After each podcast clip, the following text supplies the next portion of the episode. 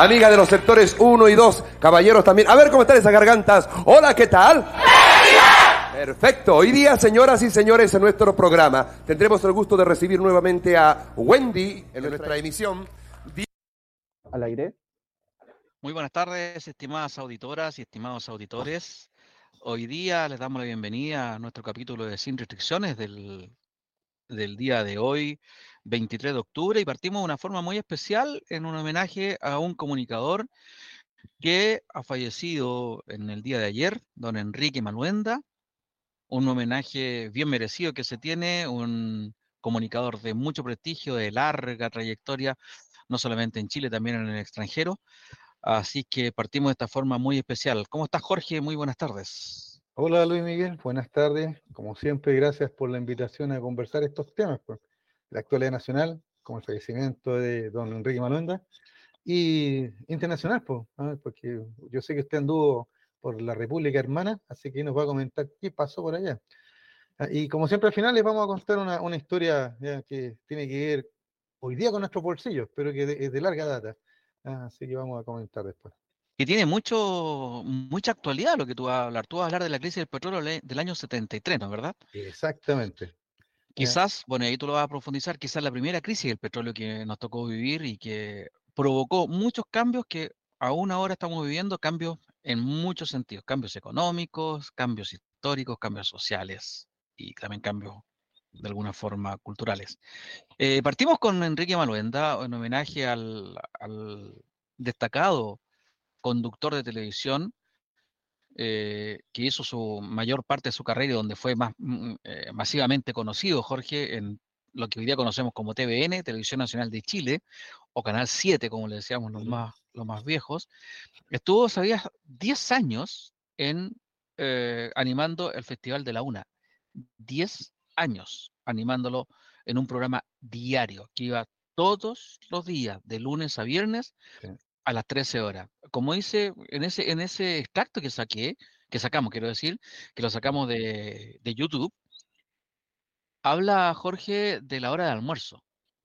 Y hay muchas anécdotas en torno a él, muchas historias en torno a él, pero yo quería mencionar una cosa, que un dato no menor. Mm. Si sacamos la cuenta, George, que este caballero, supongamos que estuvo dos meses de vacaciones al año. Es decir, estuvo transmitiendo prácticamente 300 días por año. Mm, no, 50 mm, y, espérate, 52, 44 semanas, ¿no es cierto? Sí. Serían 220 días al año.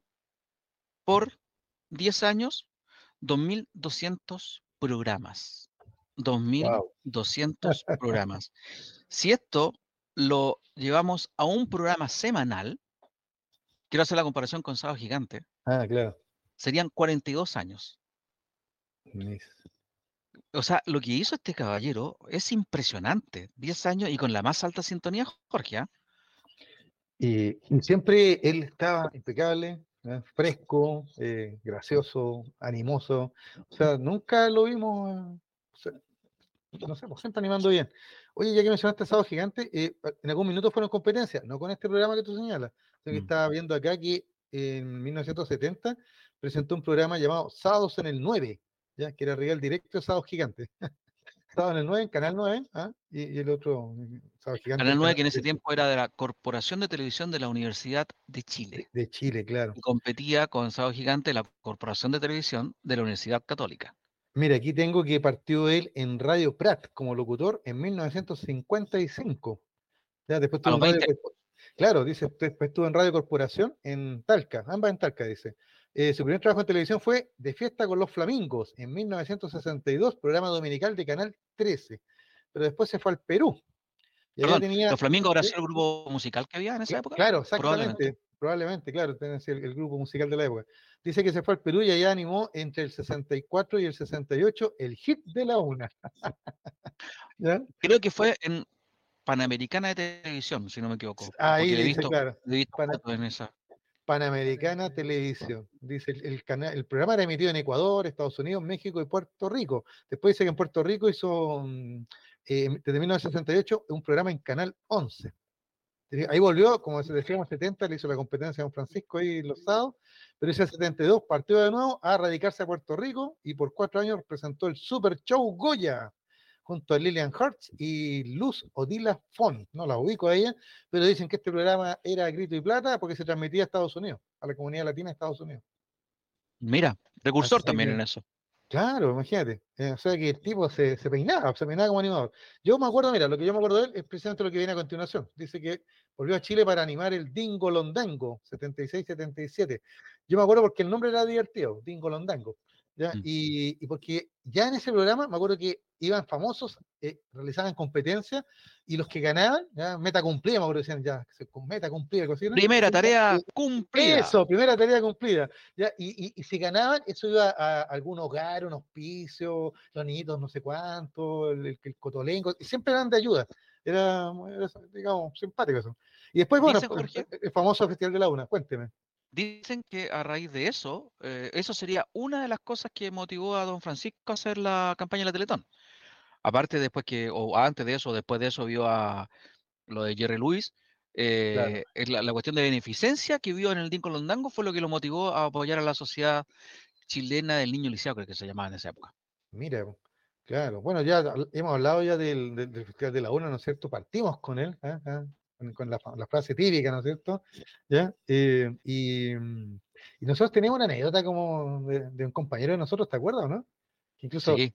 se pararon hasta las clases para, para, verlo. ¿Te acuerdas de esa anécdota? Sí, pues, uh, ¿cómo se llama? Fototipo, uh, fue a cantar la fototito. Exacto, eh, Celis, me acuerdo que era el apellido de, de este... Ramón Celis. Ramón era, no, no era Ramón, era este, sí. Pero, pero, sí, bueno, la cosa es que el negro. Para, para, todos nosotros era el negro Celi.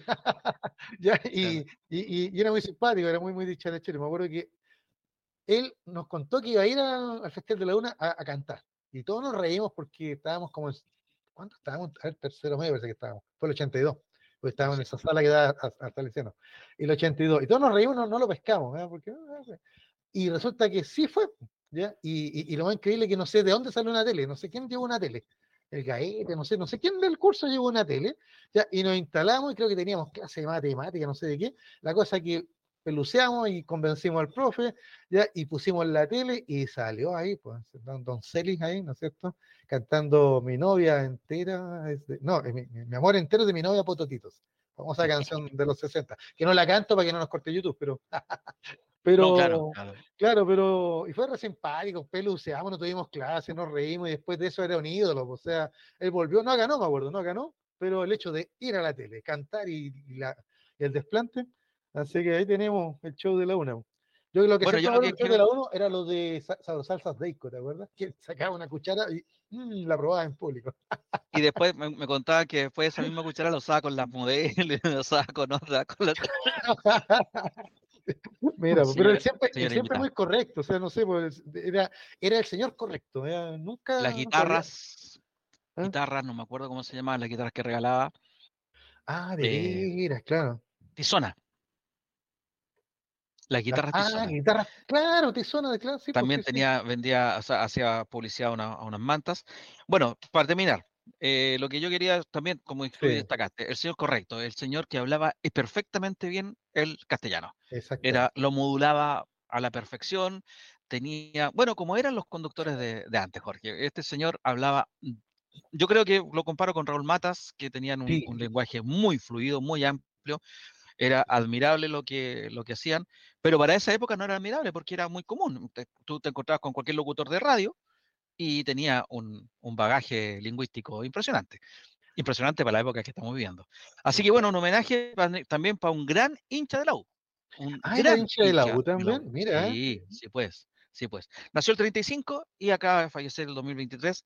Se fue un personaje de la televisión, pero como dijo el hijo, también se fue un, un roto, un, no dijo un roto chileno, pero fue un, se fue un chileno, un buen chileno. Bueno, un hombre de, querido y respetado. De, de hecho, el, en una de las tantas entrevistas que estuvieron dando, ¿no es cierto?, en, eh, desde ayer, eh, eh, él comentaba eso, que él tenía mucho éxito afuera. ¿ya? Sin embargo, cuando le plantearon volver a Chile a hacer estos programas en la década del 70, él no lo dudó, ¿ya? porque su, su anhelo era volver a Chile. Y ahí está la anécdota que estuve viendo en la tele, que fue Horacio Saavedra junto con un productor de televisión nacional, ya que habían ido a la OTI con, eh, con ahí se volvió la cantante, ya el, y, y, ahí aprovecharon de hablar con él pues, y, convencerlo de que volviera a Chile. ¿Sabes lo que yo supe? Creo que este programa. Gloria Simonetti era, Gloria Simonetti que, que, había ido a concursar ahí a una OTI. Creo que este programa fue del 79 al 89, si no me equivoco. Y en alguna ocasión eh, supe de un gerente de programación que estaba en la televisión eh, en TVN, había decidido eliminar el programa, de decir que no siguiera más, y lo criticaron mucho porque era el programa de más bajo presupuesto y que le generaba más ingresos a TVN. Mira tú. aquí está, 79-88, claro. Así que, no sé, bueno, un caballero de la de las comunicaciones. ¿Qué quieres que te diga? Porque tampoco nunca, le supimos nada malo a él, ni, ningún escándalo, al contrario. Un caballero, un hombre de familia. Bueno, vamos a lo que nos convoca. Esta semana ha sido semana de deportes. Sí, Por fin en Chile ha sido full deportes. ¿ah? Sí, cuéntanos su experiencia, pues. ¿eh? Sí, se inauguraron los Juegos Panamericanos eh, con un espectáculo, yo encontré buenísimo, precioso el espectáculo de lo que se dio en el Estadio Nacional, para la inauguración. Algunos ripios nomás en la, en la dirección, en las cámaras al principio, eh, algunas cositas pequeñas, el sonido también que salía por la televisión no, era de lo, de lo mejor, mm. pero fue un espectáculo maravilloso con la Natiyu, con los Jaivas, con los Tres, con los Bunkers, con Yatra, el cantante colombiano. Lo más importante es que los deportistas lo pasaron súper bien, los, se entretuvieron y, fue un espectáculo bonito y nos permitió también apreciar una de las mejoras que van a quedar en el, eh, para el deporte chileno, en este caso en el Estadio Nacional, que es la iluminación. Es una, iluminación nueva, con luces LED y también con luces que permiten que se mueven y bajan y, disminuyen la intensidad o la, aumentan dependiendo de lo que quiera el que esté animando, que esté conduciendo. Muy al nivel de los, de los eh, más modernos estadios a nivel internacional, digamos. No digo a nivel mundial, porque ya aquí al lado tenemos estadios maravillosos, como el estadio que se acaba de, inaugurar, el estadio River, que tiene la misma tecnología también. Los peruanos tienen un estadio nacional y también lo remodelaron para los Juegos Panamericanos 2019. Así que, bueno, nos estamos poniendo a tono, nos estamos poniendo a nivel y también nos estamos poniendo a nivel en cuanto a infraestructura, en cuanto a recintos, ¿no es verdad? Hemos visto unos recintos de primer nivel. Por ejemplo, el Movistar Arena, que ahora le dicen el, el, Parque O'Higgins Arena, una cosa así, donde se ha jugado el voleibol, se ve maravilloso, con, lleno de gente. Eh, yo he estado la, tuve la oportunidad de estar, y tengo la oportunidad de estar con el béisbol ahí en el Parque Bicentenario, un estadio donde se suponía que iba a ser el estadio de la U, uno de los tantos locaciones donde iba a estar el, el famoso estadio de la Universidad de Chile. Oye, pero Jorge, un estadio de primer nivel son tres canchas que hay, una cancha de béisbol, una cancha de entrenamiento y una cancha de softball, que es eh, dimensiones un poquito menores, donde se juega lo que sería el béisbol femenino, eh, con graderías que me da la impresión que las graderías la van a remover porque son de estas estructuras mecanos que hay, pero también casi lleno, casi lleno el estadio, eh, no ha estado lleno en su totalidad, pero me explicaban que es porque tienen que dejar cupos aforos para las delegaciones, cuando estos quieren ir y tienen que tener un espacio para, poder ir. Eh, el curso central, estuve también en el curso central del Estadio Nacional, que quedó, Jorge, maravilloso, quedó eh, chico, se redujo su capacidad porque son asientos ahora butacas individuales, ¿no es verdad? De un color rojo precioso. El estadio eh, se ve muy lindo, se ve muy ordenado, se ve como algo muy pulcro de verdad va a ser un lujito estar en, esa, en esas canchas viendo, viendo tenis. Y todas las entradas están absolutamente vendidas, Jorge. O sea, del punto de vista comercial ha sido un éxito. Un éxito. Esperemos que desde el punto de vista deportivo para Chile lo sea, pero yo creo que ya Chile ganó mucho, más allá del medallero, Jorge, en que eh, se aspira a lograr un lugar mejor que el octavo, que fue el último el, lugar obtenido en el último Panamericano del 2019, que dijimos fue en Lima, lo que queda. Vamos a quedar con unas piscinas y lugares para saltos ornamentales, clavados como le llaman, de primer lujo, de primer orden. Vamos a quedar con unas canchas de eh, playa en Peñalolén, maravillosas. Vamos a quedar con un centro de, para el deporte techado también ahí en el Parque Nacional, porque ya no se llama Estadio Nacional, Parque Estadio Nacional, que también son de lujo. Las canchas del hockey sobre césped, que también van a estar ahí. Y que creo que van a permitir, ojalá así sea, que se masifique ese deporte. Pareciera que para el hockey, ya, ya en hockey en patines lo hemos visto, pero pareciera que para el hockey sobre césped también tenemos como un genotipo eh, eh, como especiales, ¿cachai? Como que se, se, hace más fácil para el chileno jugar esos, esos deportes. ¿Será porque eh, tenemos la herencia mapuche de la chueca? Eso mismo pensaba, no sé, algo debe haber, ¿ah? Pero bueno, yo, yo, creo que, que desde ese punto de vista Chile ganó. Eh, ha sido lento, ha sido como un petrolero este despegar en cuanto a la caída de las medallas, pero ya hasta, hasta el último momento, hasta hace un rato, llevamos dos medallas de oro, que lo que nos ubica por el momento en el séptimo lugar. Recordemos que de repente las calificaciones uno, uno se confunde. ¿ah? El total de medallas que lleva Chile son de 14 eh, medallas, sin embargo, eh, aparecemos bajo eh, Cuba, por ejemplo, que lleva 6 medallas, Jorge. Y el oro manda, pues, claro. Ocurre que manda el oro y ante igualdad del oro manda la plata. Y ante la igualdad en oro y plata manda el bronce.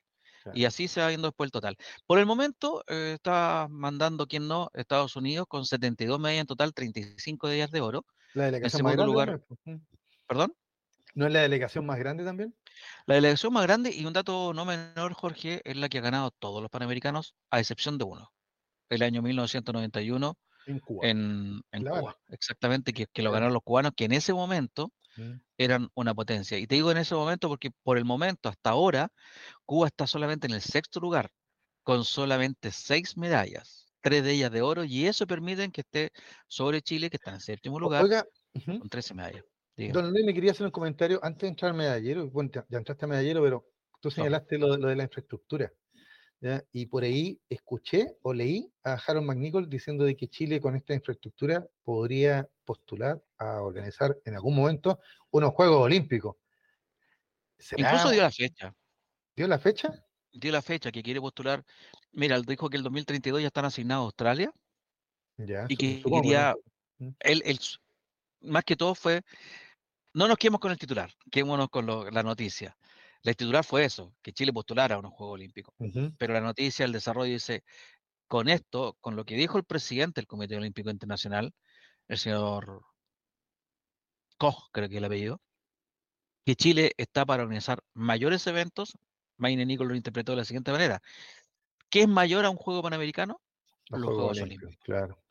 Entonces dijo, yo por mí iniciaría una campaña para llegar al 2036 y organizar los Juegos Olímpicos del 2036 y la empezaría ahora mismo. Es un sueño que tiene Maine Nichols, es un sueño compartido por muchos de los que amamos el deporte, pero es un sueño yo lo veo bastante lejano porque la infraestructura alcanza, no alcanza. Para un Juego Olímpico no creo que alcance. Se requieren estadios de mayor magnitud. ¿Y sabes cuál es el riesgo que más se corre, Jorge? ¿Mm? Cuando es un país que no tiene bien arraigado el tema del deporte, después se transforman en elefantes blancos. Sin ir más lejos, lo que pasó con Grecia. Hace unos años yo vi un reportaje de muchas dependencias que se inauguraron para los Juegos Olímpicos de Grecia el 2004, ¿Sí? quedaron, quedaron botadas, están ah, abandonadas. Entonces, es un riesgo que se corre. Sería un sueño maravilloso, Jorge. Maravilloso estar con los de primer, primerísimo primer nivel. Es una cuestión increíble. Aquí hay que aprovechar que, que vienen y vienen plumarquistas de los Juegos Olímpicos y vienen plumarquistas de los Juegos de los distintos mundiales de cada deporte. Hay que aprovechar de verlos y yo creo que en eso el deportista chileno va a ganar, Jorge, porque se va a rozar con los mejores, ¿no verdad? Pero también el público. Mi experiencia, Jorge, y perdona que sea autorreferente, yo el béisbol lo había visto en televisión solamente y nunca lo entendí. Para mí era como el tombo que jugábamos cuando éramos cabros chicos, hace pues, muchos años, un deporte que ya desapareció, así como está desapareciendo el yo-yo, el, el trompo. Corre que te pillo. Esas cosas. La payaya. Claro. Pero bueno, yo lo imaginaba como el tombo y tiene muy, mucho parecido. Oye, Jorge, pero para mí era entre un comentario así, veía estos guatones de la Grande Liga, mascando chicles, escupiendo, qué sé yo, me producía cierto rechazo. Pero eh, fíjate tú que viéndolos, estos tipos tienen un lanzamiento, una fuerza con que lanzan el balón, es increíble, impresionante, y fíjate que que realmente es un deporte de mucha exigencia. Y alguien me lo comentó, un ex beisbolista con el que tuve la oportunidad de conversar, me dijo, el béisbol es un deporte, es un ajedrez. A ver, es el, sí, es un, ajedrez donde se usa el cuerpo. Ah, una cosa así. Por la estrategia. No he logrado entender bien el punto de vista de la estrategia que, decía este caballero, pero, eh, eh, pero eh, viéndolo, efectivamente, en algún momento, así como en el ajedrez tú sacrificas a un peón, aquí también se sacrifica a un jugador para que vayan llenándose otras bases. Es muy entretenido, Jorge, y ahora ya eh, verlo, por eso te digo, ver los deportes en directo es una cosa que es impagable. Tú y yo hemos tenido la oportunidad de ver deportes, diversos deportes en, en, directo. Yo me acuerdo que alguna vez vimos hasta bochas juntos. Ah, sí. y, hasta eso es entretenido. Bastante cerca de nuestra casa está la Federación de Bocha de Chile. Estaba, ya no. ¿Ya no se fueron de? Mira, no tenía idea. Mira, varias veces fue a, dar una vuelta por ahí. Eh, mira, oiga, don Luis, está la parte deportiva, pero también está la parte, tú hablaste de infraestructura, pero te faltó algo importante en infraestructura, la Villa Olímpica, que está en Cerrillos también, ¿no es cierto? Sí. ¿Ya? Y, yo por lo que estaba viendo aquí en las noticias, los deportistas están encantados con la Villa Olímpica en general. ¿Ya? incluso con lo que recibieron. Y acá tengo una noticia que dicen las jugadoras, eh, deportistas canadienses, dice, somos ricas, refiriéndose a todo lo que recibieron ya a su llegada a la, Villa Deportiva. ¿ya? Mm, dice, mm, a, dependencia de la Villa Panamericana. Eh, la lista, mira, voy a leer la lista para que vean todo lo que reciben los deportistas. Cada uno, una mochila, un bolso, dos bananos, un gorro, tres pares de calcetines, una parca, dos jockey, dos polerones, un suéter, una chaqueta de primera capa, cuatro pantalones de uso, tres shorts, cuatro calzas largas, cuatro poleras manga corta, dos poleras manga larga, una polera sin manga, un par de sandalias, un par de zapatillas para correr, una maleta. ¿Ya? Y aparte de eso también un lápiz, un imán de refrigerador, un llavero con la figura de Few, la mascota, una tarjeta VIP, ¿ya? Eh, pulseras de goma que dicen Santiago 2023 e incluso una botella para el agua con diseño de Gatorade. Eh, ¿Usted recibió algo de eso o puro gorrito no? no, yo recibí un uniforme. Recibí la botella, recibí el gorrito, recibí una mochila espectacular. Es un banano que se transforma en, mochila. Ah, eh, recibí el uniforme que consta de dos poleras, un pantalón y un cortaviento de estos pantalones que son como los de exploradores, que vienen con cierre, entonces se pueden transformar en pantalón, corto. Ah, súper cómoda la ropa, súper de buena calidad, diría yo. Eh, la tarjeta VIP también. Eh, me he movilizado en el metro sin ningún problema, en las micros también sin ningún problema con la tarjeta VIP que me pasó la organización. Eh, tengo derecho, yo soy voluntario, digámoslo para todo el mundo, tengo derecho a, colaciones y también a desayuno, dependiendo del horario, desayuno, almuerzo, un café, a lo que sea también en el casino que está en la, donde estoy yo. En fin, también vi eh, esa noticia, también vi por ahí eh, deportistas no sé qué país, subieron ahí mostrando el casino y la comida. Y, bueno, no faltaron los comentarios, tú sabes que estamos en Chile, pues entonces comentarios como que eh, así debería ser la comida de la Juna bueno, no sé cuál será la de los deportistas, la comida nuestra es una comida congelada, una marca que es auspiciadora de los juegos, y no es de mala calidad tampoco, pero mira, eh, uno es voluntario, yo no sabía cómo funcionaba esta cuestión de voluntariado. Yo lo que, ¿sabes lo que quiero decir? Justamente eso que mencionaste tú, de repente la mala leche. ¿ah? Ah, había algunos periódicos de estos medios de comunicación hegemónicos, como los que llama nuestro amigo Máximo Quitral, eh, específicamente el diario La Tercera, que se dedicó a darle todos los días que falló lo, en sí, que la piscina que bajó el agua y cerraron, que, que las llaves estaban desordenadas. Exacto. Los robos, todas esas cosas. Tuve la oportunidad de conversar con gente que fue a revisar voluntarios, como, como yo y como otros, fueron a revisar los, departamentos y me dijeron que en ese momento los hicieron a todos meterse en los departamentos, a cada departamento, y a abrir las llaves de agua, tirar ah, la cadena, etcétera, para, y funcionó todo bien. Mm. Después falló, pero también así como falló, se reparó rápidamente. Eh, el tema de la, de la llave fue un tema logístico que no corresponde a ninguna cuestión así tan grave, de hecho, lo que tú mencionaste, también yo vi un video de un, de un deportista mexicano donde el tipo estaba sumamente contento, padrísimo, un hombre del departamento con la vista que tiene. Con la vista, claro, vi ese video también. Sí.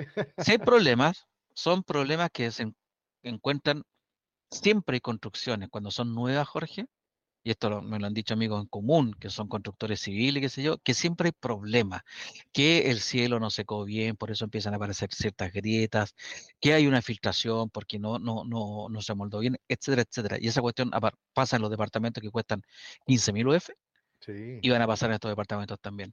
Respecto de la... Los deportistas, yo lo, que he visto en las redes, los deportistas todos muy contentos muy, y, maravillados con, los departamentos, con las cosas que le regalaron, con el metro y con la recepción, por supuesto, del pueblo chileno.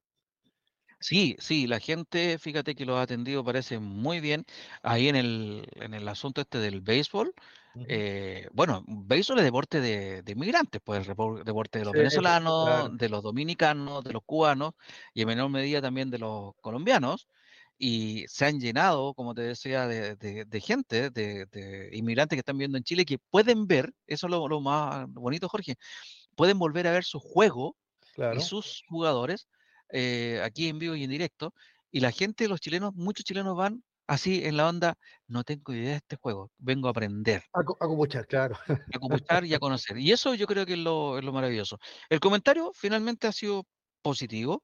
Eh, ojalá que sigan así y ahora se nos vienen después los juegos para panamericanos, que mm. espero que sean tengan el mismo éxito que han tenido hasta ahora estos juegos. Algunos ripios hay, sí, algunos ripios en la compra de entradas, Jorge, por ejemplo, que la empresa que está a cargo de la de canalizar. La venta de entradas tampoco tiene un canal muy fluido para hacer reclamo o devoluciones o cosas así, no hay ningún punto de reclamo, pero es porque la empresa es así, hay, muchas cuestiones que se deberían, se pueden mejorar.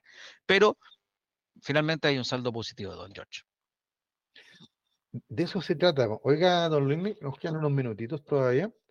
Sí. Eh, nos había olvidado decirle a la, a la, gente que hoy día también tenemos libro. Mira, ahí está apareciendo, ahí está apareciendo el libro. Ahí apareció. La joven de azul jacinto. De azul jacinto. Eh, mira, es una novela, aquí le voy a leer un poquito de Susan Brilland, dice, ya, em, dice que ha publicado muchas, muchos eh, cuentos, ya, y que esta novela, que, están, que vamos a regalar hoy día, ya se convirtió en el libro del año 1999 y ha sido traducida a ocho idiomas. ¿Ya? ¿De qué trata? Se trata de un cuadro, el que estamos viendo, ¿no es cierto? La, joven de azul Jacinto, ¿ya? que es del famoso pintor holandés Vermeer, ¿ya? y que en realidad la novela no nos cuenta la historia del cuadro, sino va, va, contando la historia de los propietarios del cuadro. Te fijas, dice, desde un misterioso profesor de matemáticas que se niega a revelar cómo llegó a sus manos este Vermeer, ya eh, pasando por un soldado alemán que ocupa la casa de una familia judía deportada, y otros turbulentos, de ese cuadro transita con el carácter interpolar propio del arte. Y así entonces el cuadro va pasando por distintas personas y esas son las historias que nos va contando Susan Brilland en esta novela, que el año que insisto, 1999-2000, se convirtió en la número uno a nivel mundial. Así que si a usted le interesa la Joven de Cristo Sur, comente con nosotros, eh, como siempre, mándenos comentarios, ¿ya? Y, y al final del programa lo vamos a sortear. Y por supuesto también quería hacer un llamado, un llamado a los que ya se ganaron el libro, que se aparezcan, porque aquí tenemos un libro y no, no, no, no se han pronunciado. Así que para que para que se comuniquen con nosotros para poder hacerles llegar los libros, por favor. Aquí mm, Jaime Reyes me, me comenta, la historia secreta, dice que Manuel Contreras sintó a don Francisco a hacer la Teletón. Mira, yo creo que es demasiado eso. No le daba a Contreras una cosa así como... Algo tan no humanitario. No, y su, su, cabeza no le da, o sea, mm, estratégicamente haber sido maravilloso, porque en un momento tan convulsionado para Chile, lograr unir y dejar de lado las diferencias y las convulsiones de los abusos y los detenidos desaparecidos, los abusos de los derechos humanos, etc. Recordemos que en esa época ya venían observadores de la Nación Unida para observar cómo estaban los derechos humanos en Chile. Yo creo que realmente a Manuel Contreras no le da la cabeza como para tanto. Y tira la talla. Los Juegos Olímpicos pueden ser Chile, Argentina, Uruguay y Paraguay. Yo creo que ya no. Esa que esa idea quedó obsoleta, querido Jaime. Vamos a la pausa, Jorge. Y los Juegos Olímpicos generalmente son, para que Jaime le quede claro, los Juegos Olímpicos generalmente son una ciudad. Entonces tendría que ser Santiago. Ese es el tema. Por la infraestructura. Claro, igual que los Panamericanos, que también son en Santiago, a diferencia de los mundiales que son países. Claro. Eh, y bueno, ya, ya los Panamericanos han abierto. O sea, ahora van a estar en Algarrobo, van a estar en Concepción, yo vi las van a estar en la, en la región del Maule, en Pichilemo, y también van a estar en, en Valparaíso con el Valparaíso y Viña, con el fútbol. Vamos a los comerciales, Jorge, y vamos a volver con el tema de la semana de la política, que hay mucho que conversar sobre lo que pasó en las elecciones argentinas el día de ayer. Vamos y ya venimos. 18 horas con 35 minutos del día 23 de octubre del 2023. Mira, 23 del 23. Ah, sin restricciones a través de radiohoy.cl y también del canal 194 de Sapin TV. Dijimos, Jorge, antes de irnos a la, pausa, que estamos regalando un libro. Sí, eh, ahí lo tienen. La joven de azul Jacinto. ¿Cómo lo podemos regalar? Como siempre, a los colegas que, los auditores que estén, eh, estén em, opinando, colaborando, participando, eh, comentando. entre ellos vamos a hacer el sorteo para poder definir quién se lleva este libro muy interesante. Jorge, ayer fue un día, un día sorpresa, diría yo, ¿ah? porque fueron las elecciones argentinas y mira, la sorpresa no fue que, hay segunda ronda, tampoco fue quiénes van a segunda ronda, la sorpresa fueron los resultados. Las encuestas, una vez más, ya no en Chile solamente, una vez más no le dan en el clavo y pese a que daban como ganador a Milei, y estaba la duda incluso si Milei lo podía lograr el 40%. Claro, y ganaba en para, tiro. para ganar en primera ronda, porque recordemos que en Argentina hay dos formas de ganar en primera ronda. Sacando el 45%, no como acá, que tú sacas la mitad más uno, el 50%. Allá se gana el 45%, o sacando el 40% y teniendo 10 puntos como mínimo de ventaja sobre tu más cercano rival. Exacto. Entonces, la, todos decían, gana mi ley. Todas las encuestas decían, gana mi ley. La duda son si llega al 40% y se ahorran la segunda ronda y también quién lo va a acompañar. Si lo va a acompañar la candidata de la derecha moderada, que sería la derecha de, Macri, la señora Bullrich, o lo va a acompañar el candidato del oficialismo, eh, que es el señor Massa. ¿Y qué pasó finalmente, Jorge? Finalmente ganó Massa. Y Massa estuvo a tres puntos, ojo, a tres puntos de lograr el 40% y sacándole un 10 puntos de ventaja a Milei, hubiera sido elegido presidente ayer. Le sacó siete puntos de ventaja a Milei, lo que fue una sorpresa de marca mayor. Le, cuento que estoy viendo de France 24 español, la que tengo acá, y me dice, dice el candidato de Unión por la Patria, propinó un batacazo histórico en la elección presidencial argentina. Eh, obtuvo 36.6% de las boletas, ya por encima de un Milei que solamente pudo reunir el 30.1% de los votos. Y esto con el 98% de los votos contabilizados. O sea, lo que tú estás diciendo, Luis Miguel, además se le faltó unos tres pelitos para haber salido ayer. Mira, no sé si puede ver la pantalla. Estamos viendo precisamente el mapa de la República Hermana de Argentina. Aquí estamos viendo. Tengo acá, claro, ahí están, oye, los porcentajes. Dale nomás, mira. Aquí estamos viendo. que estaba señalando yo. Unión por la Patria sacó 36.7, redondeado. Javier subió en relación a las pasos 8 puntos. La Libertad Avanza de Javier Milei sacó 30%, bajó 1,6% en relación a los a las pasos. Y Patricia Bullrich, que es la candidata del macrismo, se quedó en tercer lugar con 23, con mediocre 23.8%. Le sigue Juan Schiaretti, un ex peronista que es fue gobernador de la provincia de Córdoba.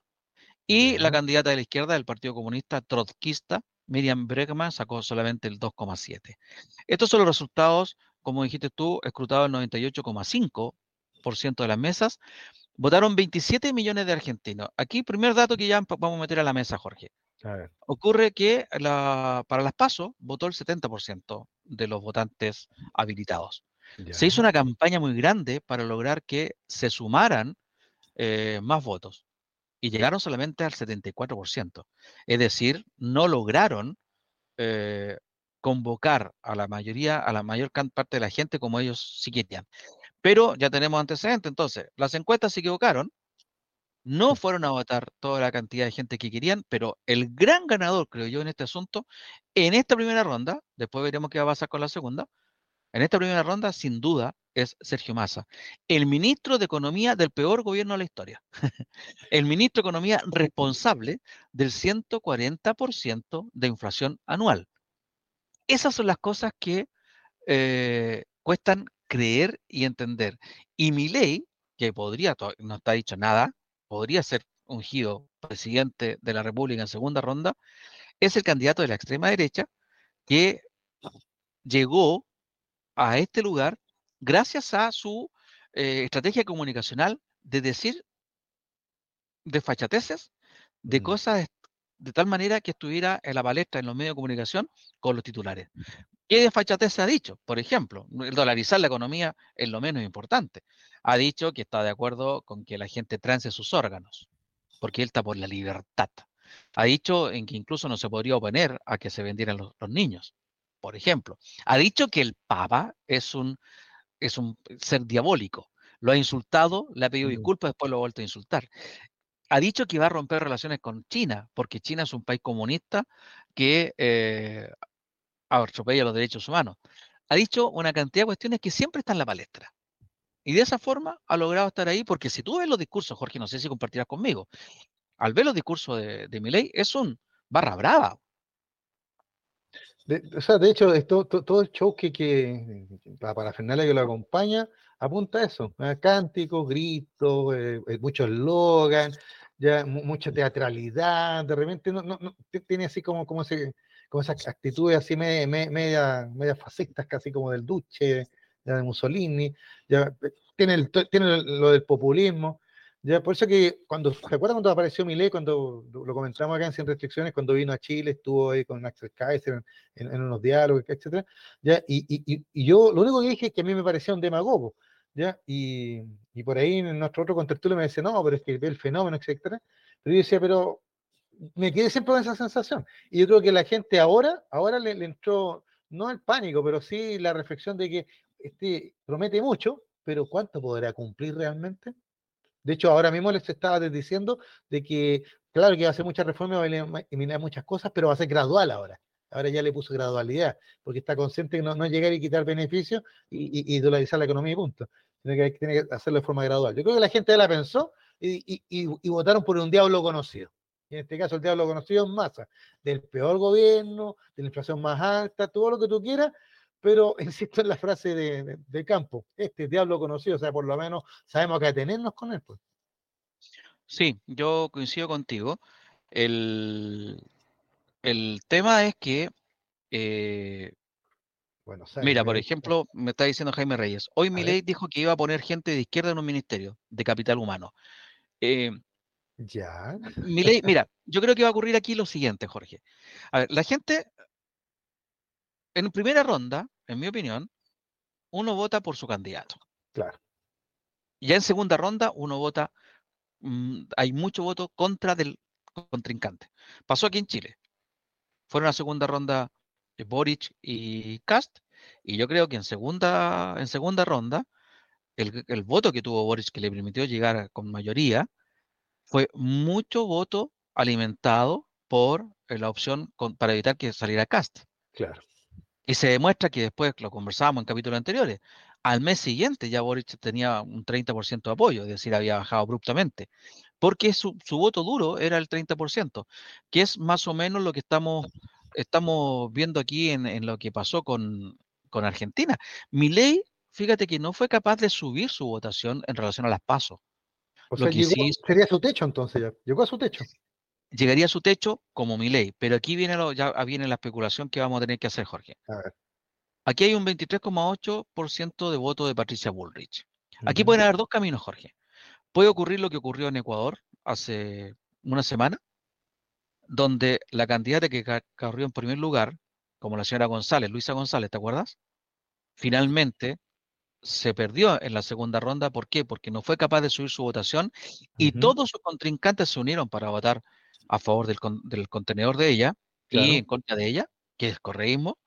Ese puede ser un camino, es decir, que aquí Massa se quede con el 36,7 y todo el resto, mm, dejemos afuera a, a Juan Schiaretti y a Claro, hablemos de todo el resto. Si, si todo Patricia Bullrich, junto con el cambio que, digamos, insistamos, es de la derecha eh, más moderada, de la derecha eh, del expresidente Mauricio Macri, hace 53% fácil y le ganó a Sergio Massa.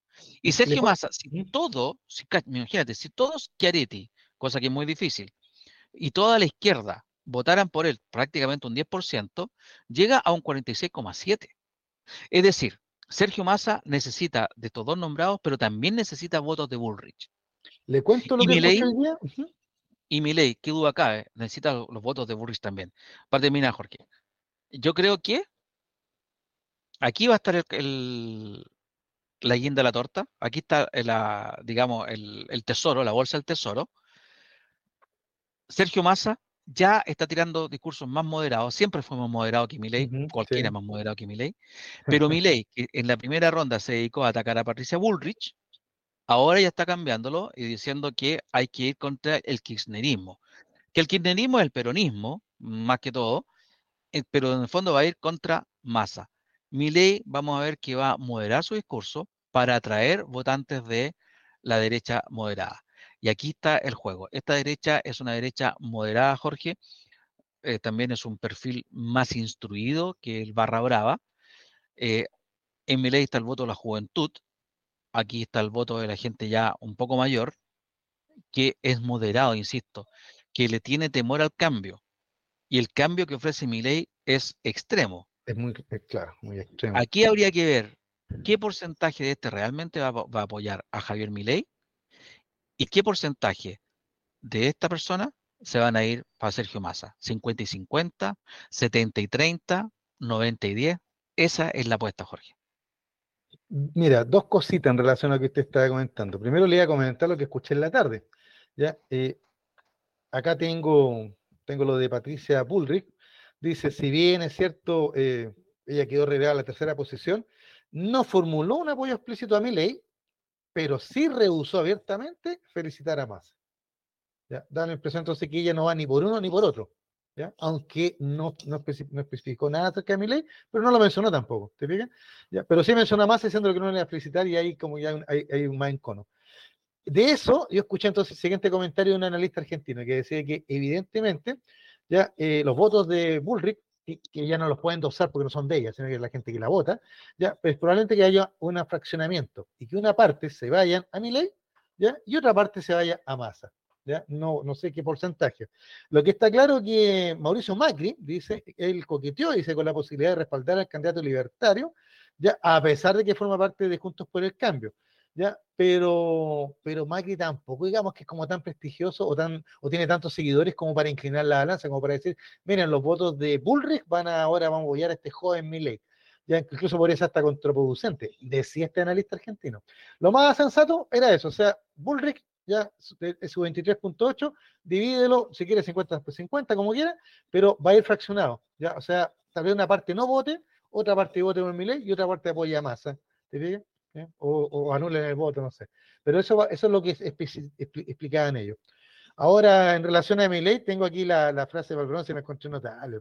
¿Ya? Cuando dice acá, lo vi en la televisión, pero aquí tengo la cita, dice, vengo a dar por terminado ese proceso de agresiones y de ataques. ¿Ya? Bueno, él fue el que agredió y atacó, ¿no es cierto? Con, con los bichos que tenía. A todo el mundo, ahí desparramó, pero con, con, con ventilador.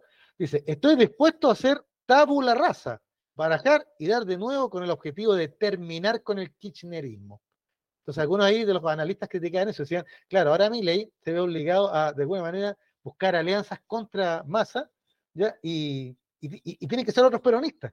Entonces ya no puede hablar contra el peronismo, tiene que ser contra el kirchnerismo, específicamente. Ahora, ¿por qué? Él dijo que iba a dar por terminados las, las agresiones y los ataques, pero mire lo que dice al final, po. Porque dice, porque más allá de nuestras diferencias, lo que tenemos que entender es que enfren- enfrente tenemos a una organización criminal. Y yo me río y digo, bueno, ¿y no habíamos terminado con las agresiones y ataques? O sea, eh, eh, Milei lo traiciona su temperamento, su estilo, ya su irreflexión, lo que sea. Pero mm, eh, depende de, que lo apoyen la gente de Bullrich, ¿te fijas? Porque no sé de dónde más puede sacar votos.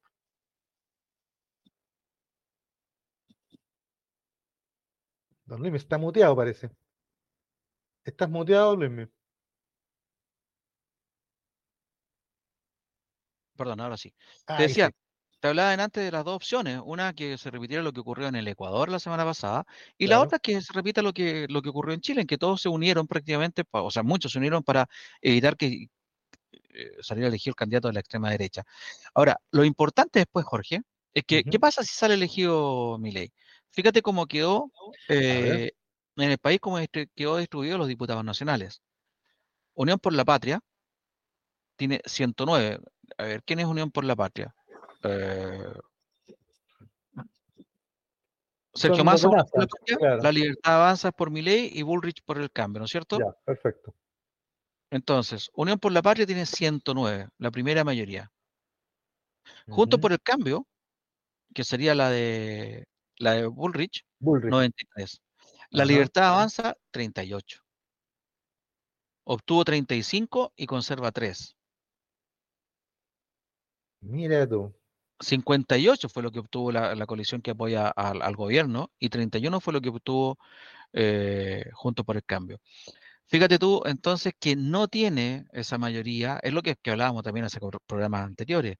Al no tener esa mayoría, es muy difícil que pueda eh, generar su programa de gobierno de la forma tan extrema como él lo, ha generado. En cuanto al Senado, Unión por la Patria va a tener 34 desde diciembre, obtuvo 12. Junto por el cambio, fíjate tú que tiene 24, obtuvo solamente 2, que, sería el, macrismo, llamémosle así. La, libertad avanza tiene 8. Él trata, tú sabes que aquí en política, en todas partes. Todos ganan. y él trata de decir que hubo un triunfo, ya que obtuvieron en dos años que tiene este movimiento, ocho senadores y, eh, y 35 diputados. Sí, visto desde ese punto de vista, tiene razón, tiene un crecimiento muy importante, pero yo quiero decir otra cosa. El claro ganador de estas elecciones, pese a que no le da la mayoría que necesitaba, es el gobierno, el oficialismo. Y es curioso, pero también es muy curioso, Jorge, que el grupo apoyado por Mauricio, por Macri, haya sacado tan poco montaje. Ya había salido en tercer lugar en las primarias, en las pasos.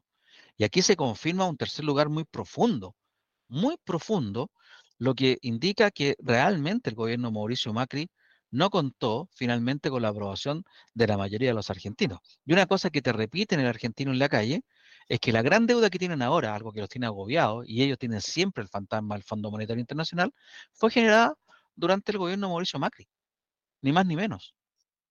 Entonces, tú bien lo señalaste hace un ratito, eh, lo de Patricia Bullrich y Mauricio Macri ha llamado para votar por uno por otro, quizás no tenga mucho efecto, ya que no es un líder que traiga multitudes. Claro. No, no, o sea, no, no, no, no, no, va a tener el eco que, algunos piensan. ¿Sabes lo que ahora que tú me explicas, luego Miguel, y lo estamos viendo en el mapa ahí, yo creo que nuestro amigo editor y televidente le va a quedar súper claro. ¿ya? Eh, yo cuando leía las declaraciones de mi ley, lo escuché primero, lo escuché, ¿no es cierto?, en las noticias y ahora lo estoy leyendo acá, ¿ya? Eh, da la sensación de que claro que ganó, pues imagínate, 8 senadores, 40 diputados, dice él, pusiste que son 35 acá, ya o al final, al final se cayeron 5 parece, ¿te fijas? ¿Ya? Y lo muestra como un, tremendo triunfo porque lo hemos hecho esto en dos años. Pero mira, seamos súper pragmáticos en política. Usted puede hacer un movimiento de 20 años, de 2 años, de un año, de una semana, ¿ya? Y el objetivo siempre va a ser el mismo, ganar, ¿no es cierto? para poder hacer las transformaciones necesarias. Así que, aunque usted se ha demorado dos años, diez años, lo que se ha demorado, y obtuvo esos resultados, ahora que lo vemos, ¿no es cierto?, los porcentajes y en el mapa, eh, no son tan buenos, aunque mi ley quiera aparentar que son, pero pone aquí, la elección más importante de los últimos 100 años. O sea, nos quedamos en, el, en, la frasecita, en el discurso, pero en la práctica, mi ley, eh, como que no, no dio el ancho. ¿no? No, como que se desinfló el fenómeno. Exactamente, a eso quería llegar. O sea, se nos desinfló mi ley. Fue fenómeno en las pasos, ¿ya? Y no sé qué habrá pensado el electorado argentino, ya, porque todos pensamos que Massa tenía todas de perder. Es el ministro, ya la inflación está desatada, la economía no. Pero igual la gente le dio, porque el voto, eh, eh, ¿qué significa voto? Bolos de eh, confianza. ¿Se fijan? Entonces yo le doy un, confianza.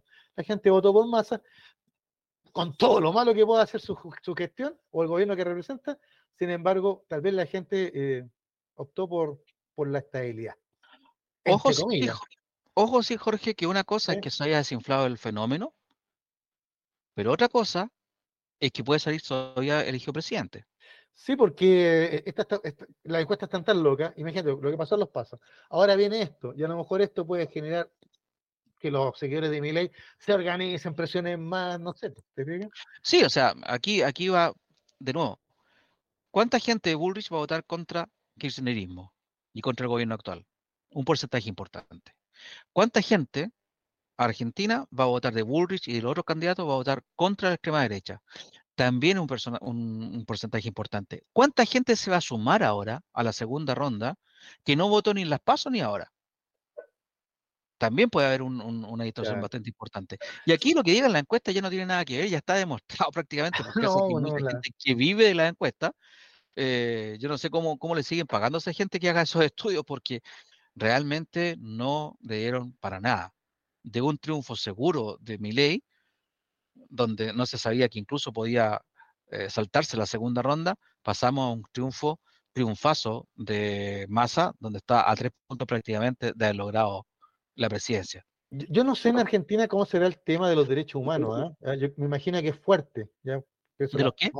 De los derechos humanos. Pienso en las madres de la Plaza de Mayo, pienso en, el cine argentino, pienso en, premios Nobel, ¿no es cierto?, de, la paz que ha tenido Argentina por el mismo tema, ¿ya? Pero no sé si, en la masa de la población eso está tan arraigado, ¿ya?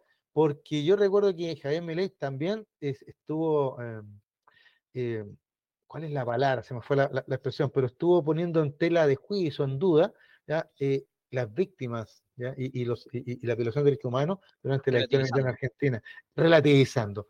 Y a lo mejor eso cayó mal también. Porque aquí no estamos hablando de, de, de, estadísticas, estamos hablando de, nombres, de personas, ¿te fijas? Entonces, probablemente. Eso, y yo le sumo también a cuando se lanzó contra el Papa, que incluso yo lo encontré muy, muy anecdótico, pero hasta hicieron hasta una misa de desagravio por los dichos de Milei. ¿Te fijas? Entonces, David Milei en, su ventilador disparando para todos lados, ya es tan loco que nadie lo sujeta. Parece que la hermana no es lo, único que, que, cable a tierra que tiene, parece. Sí, y porque su candidata fue la que, la que también, la candidata a la vicepresidencia, la que va en su, en su dupla, defensora de, de abusadores de derechos humanos, de militares abusadores de derechos humanos, que también ha relativizado las cifras. Y lo último que lo dijiste, la última relativización, cuando habló de 3.000 detenidos desaparecidos, eh, fue hace dos semanas en, la, en el debate, lo dijo abiertamente. Y, él habla no, habla, no habla de los abusos de los derechos humanos, habla de los excesos que se cometieron. Entonces, en Argentina eh, sabemos que es un tema sensible, sabemos que hay una cuestión transversal en contra de la violación de los derechos humanos y sin duda alguna, eh, eso, eso yo creo que también ha, influido. Eh, fíjate, aquí me dice Jaime Reyes y sabéis que yo creo que esta es la... Es muy interesante lo que dice. ¿En qué bueno, aparte que se ríe, que la próxima semana Milei va a prometer las esferas del dragón para resucitar a Maradona. Me dice, ¿en qué minuto empezamos a votar por el mal menor? Y sabes tú que eso es re interesante. qué buen tema, claro que sí. Pues. y ya nos vamos a ir, Juanito, al, comerciales, pero me quiero detener en esto. Mira estos candidatos, por favor, Jorge. Mm. Sergio Massa, ministro del peor gobierno de la historia, responsable o corresponsable de la inflación más grande o de los últimos años en Argentina, que es un país que ya está acostumbrado a tener cada cierto tiempo, es como cíclico allá, ¿no? Pero ahí está. Ah, Javier Milei, lo hemos, lo hemos analizado en profundidad. Patricia Bullrich, una ex montonera, ex peronista, que se ha paseado por todo el, el espectro político. Una profesional de la política. Desde los montoneros, pasó por los radicales y ahora está por la derecha moderada. Juan Schiaretti, un gobernador así como medio apagadito, así como medio, como ni fu ni fa, como si como sa, como decían en Happening con Ja. No, no, no y, era un una, y una trotskista. O sea, yo no sé en qué momento los argentinos cayeron en este callejón sin salida, de más que votar por, por un líder de verdad, están votando, como dice muy bien Jaime Reyes, por el mal menor. Es lamentable lo que pasa en ese país, un país tan lindo, tan grande, tan agradable, tan atractivo. Y bueno, que esté en esta situación. Ojalá no nos llegue la delantera, ojalá nosotros sepamos mantener como estamos. Afortunadamente no hemos tenido nunca un candidato como Milei. Y ojo, ah, Jorge, que las barras bravas están cerrando en todos los, en partidos, porque también había barra brava con el candidato Massa y con Bullrich y qué sé yo.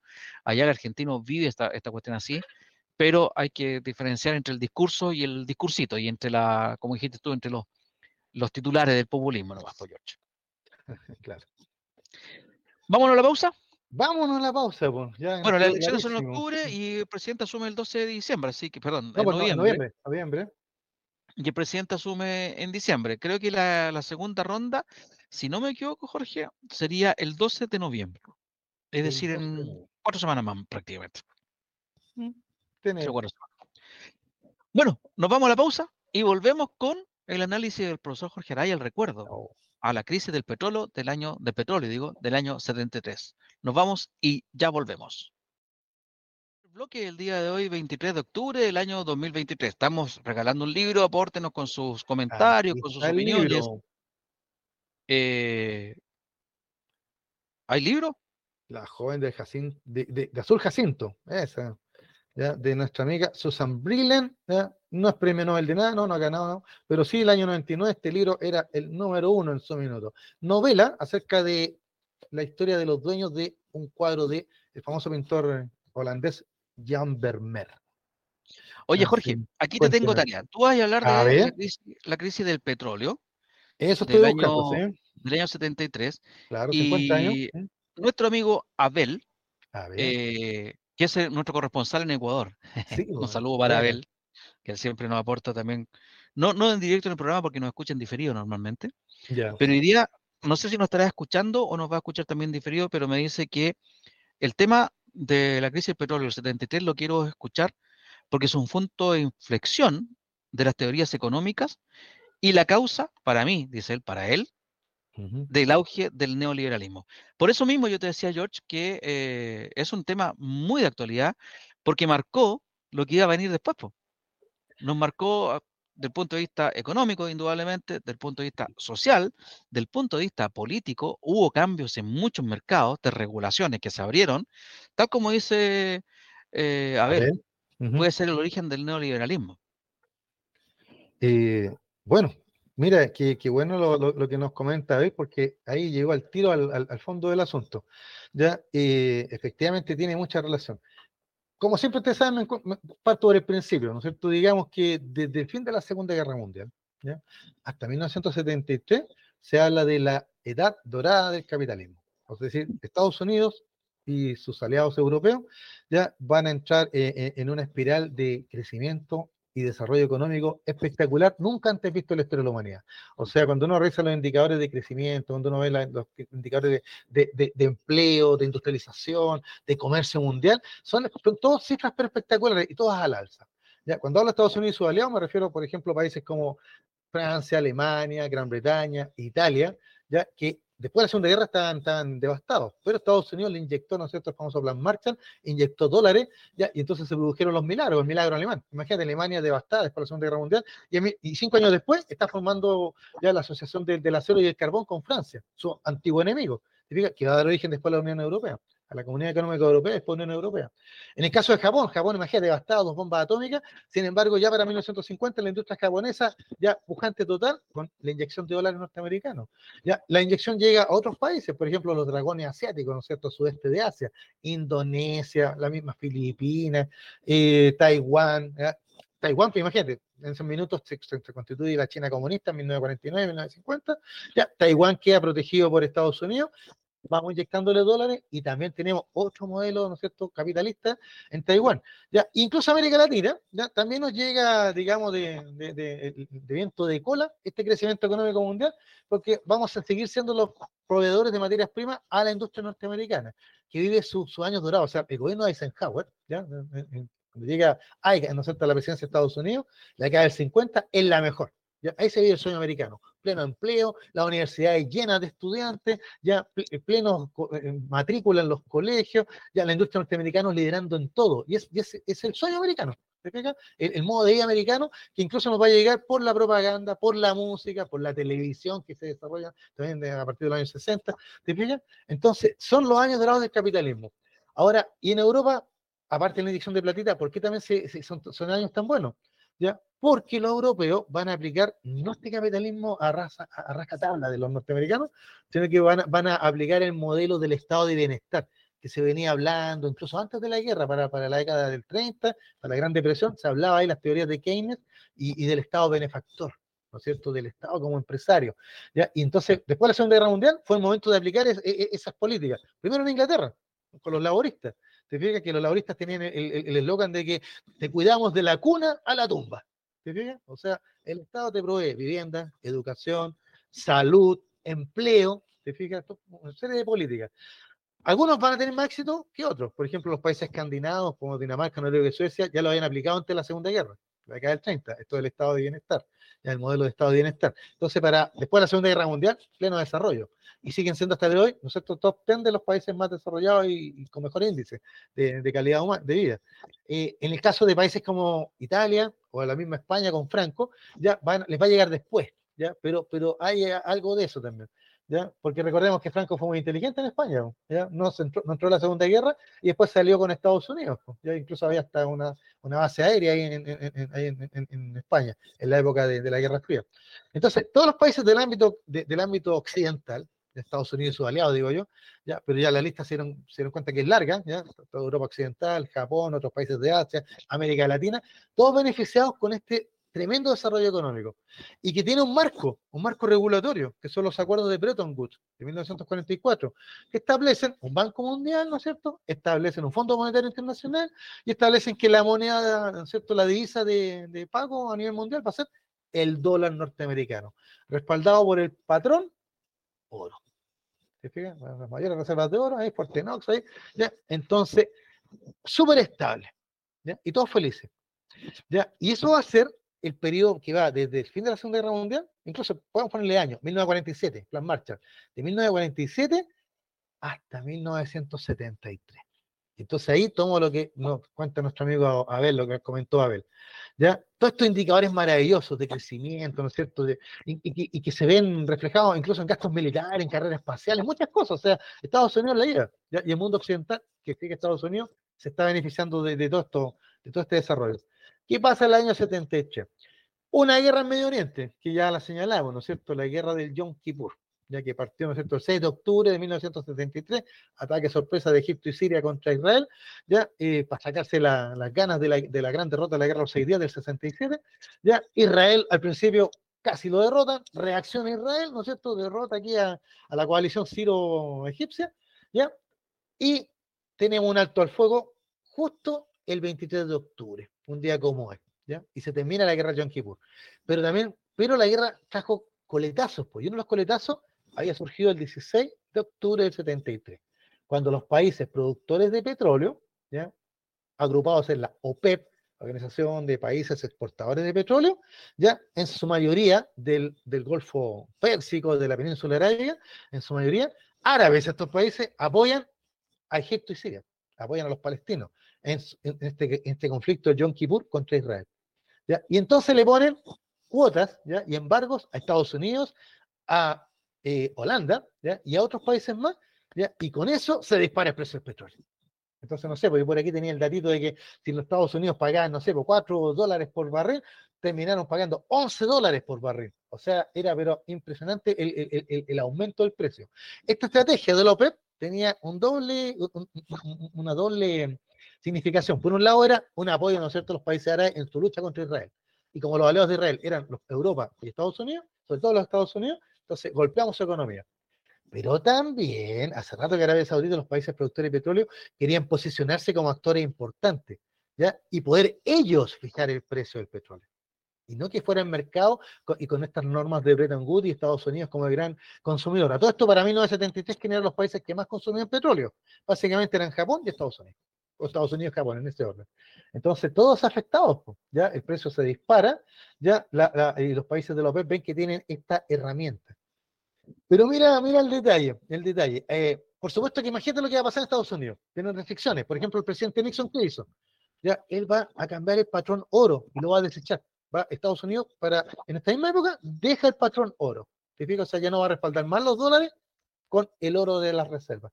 ¿Se fija? Abandona el patrón oro. Por supuesto que se produce una devaluación, una baja del, del valor del, dólar. ¿Se fija? ¿Qué pasa en Europa? Todos estos países que tenían estos estados de Alemania, Gran Bretaña, Francia, Italia, ya se dan cuenta que el estado de bienestar les sale más caro.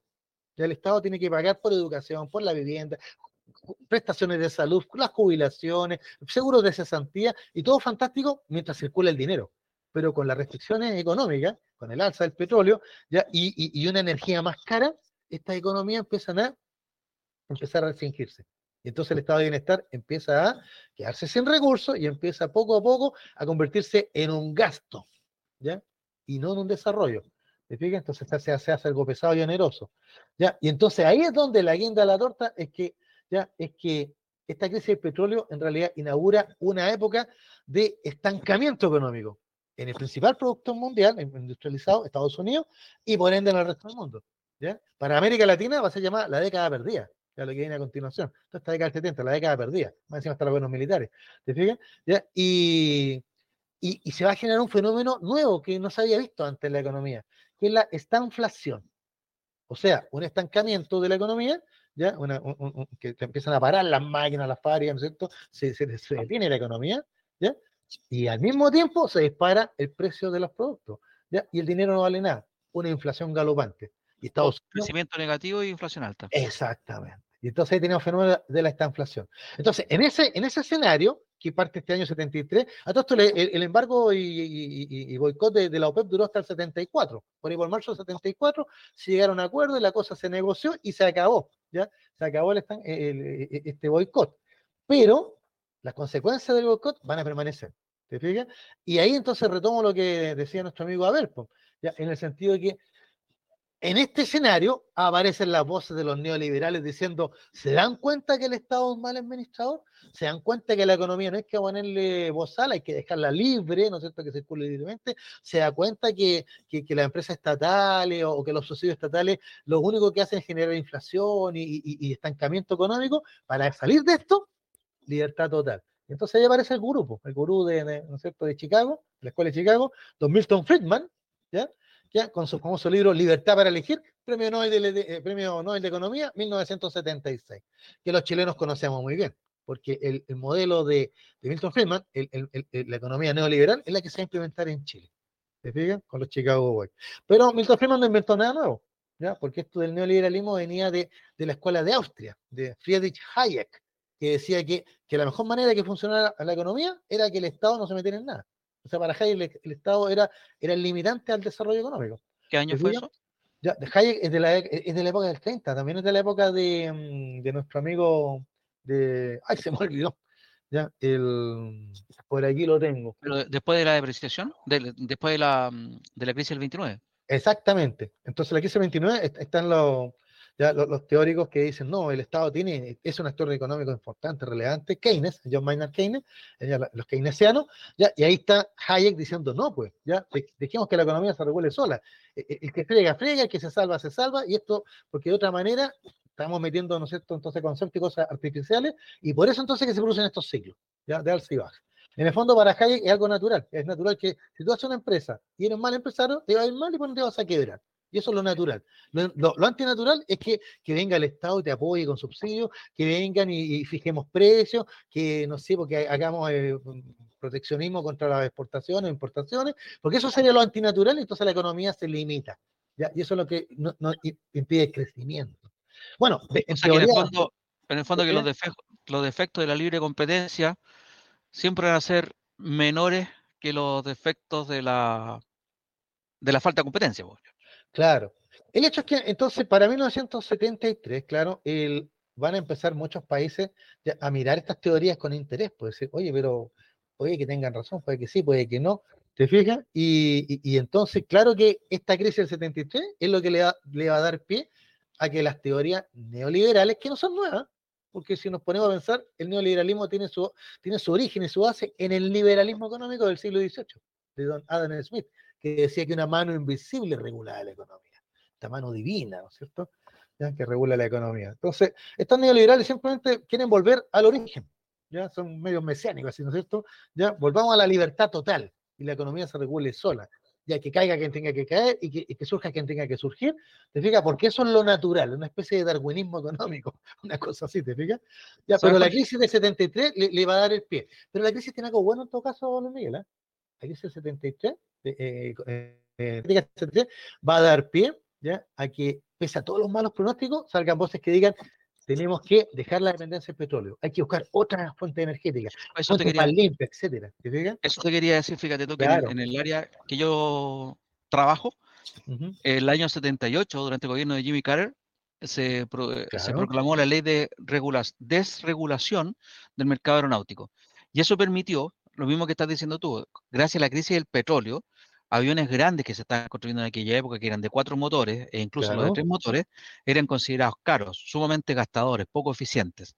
Entonces, la industria aeronáutica tuvo que verse en la obligación de empezar a producir aviones de menor consumo, aviones de dos motores, justamente para enfrentar la crisis del petróleo y posteriormente, después de la ley de desregulación del presidente Carter, que te decía hace un ratito, para poder competir entre ellas, porque cuando se desregula el mercado aeronáutico, se permite que eh, pues, cualquier compañía con mínimas eh, gestiones pudieran formarse, no como era hasta esa época en que tenían que hacer muchísimos trámites para poder entrar a, competir. Las compañías tenían repartidas por ley los, las rutas. Y estaban las grandes compañías, uh, Pan American, United, eh, American Airlines, Braniff International, etc.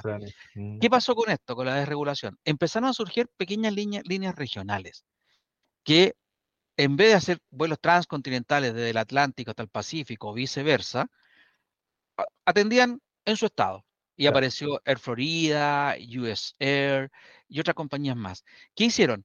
Fueron, al meterle competencia, y la desregularización de las tarifas permitió que pudieran volar a menor costo para el pasajero, a menos costo para el pasajero, entregando, por ejemplo, menos servicios, que es lo que estamos viendo ahora, el surgimiento de las líneas low cost. Y estas grandes compañías tuvieron que, o se fueron fusionando para no desaparecer, o desaparecieron definitivamente, como Braniff International, que era la compañía que llegó a tener Concord en Estados Unidos, desapareció a inicios de los 80 y era la línea aérea que llegaba a Estados Unidos hasta esta parte del mundo. Era, después llegó, empezó a llegar Panam, Panam después desaparece a, a inicios de los 90 también, entre otras cuestiones porque ya con esta crisis del petróleo empezaron a verse un poco eh, heridas en esta cuestión de la competencia, porque no estaban acostumbrados a competir con reales más, más, pequeños. Y como te digo, las empresas más grandes o fueron absorbiendo a compañías más chicas o se fueron fusionando. Desaparecen varias compañías que hasta el momento, hasta ese momento eran sumamente conocidas por Jorge. Desaparece la TWA, la Trans World Airways, que era de, de Howard Hughes, el millonario excéntrico. millonario excéntrico sí. Desaparece Eastern Airlines, desaparece Braniff International, desaparece, bueno, después eh, Continental se fue fusionando con otras compañías, US Airways se fue fusionando con otras, y United Airlines, su nombre y United Airlines son Aerolíneas Unidas, porque también son fusiones de varias compañías aéreas, pero lo fundamental, Jorge, es que también la industria aeronáutica, como te dije al principio, se vio en la obligación de buscar eh, aviones más eficientes, y así aparecen los de dos turbinas y dos motores. Pero mira, con el ejemplo que tú das de las líneas aéreas queda súper claro. Yo también estaba viendo acá eh, otras consecuencias, bueno, se refería a, para evitar el mayor consumo, ya el otros diseños de automóviles, motores, etcétera. Pero mira, me encontré con dos datitos recién Los japoneses, Claro, en los autos japoneses, exactamente, compactos, etcétera. Ya se, ya se acaba esta, este, este, estos tremendos autazos, ¿te acuerdas? Los Impala, los Chevrolet, tremendos autos que eran como unas lanchas, ¿sí? Para no, para no perderme el hilo. Eh, el OPEP estaba y sigue participando Venezuela. Y creo que estaba Ecuador en aquella época también, como integrante de la OPEP. Allá voy. El, año, el año 85, bueno, los estadounidenses empezaron a buscar los autos compactos. No existían los autos compactos, claro. estaban los autos grandes que decís tú, y los estadounidenses empezaron a buscar los autos más compactos, que con menor consumo, pero nunca llegaron al nivel como eran los autos de dos cilindros que traían los japoneses que consumían hasta 25 kilómetros por litro. Claro o sea, andaban 25 kilómetros por cada litro de combustible que consumían. Bueno, los estadounidenses tuvieron que reducirse, pero los venezolanos, a mediados de los 80, que tuve la oportunidad de estar ahí, en las casas más humildes, tenían autos americanos, de estos que te daban 5 kilómetros por litro. ¿Por qué? Porque tenían esa bonanza del petróleo. Los venezolanos vivieron la bonanza del petróleo. A eso voy, mira, acá eh, tengo tres países que, que quería señalar.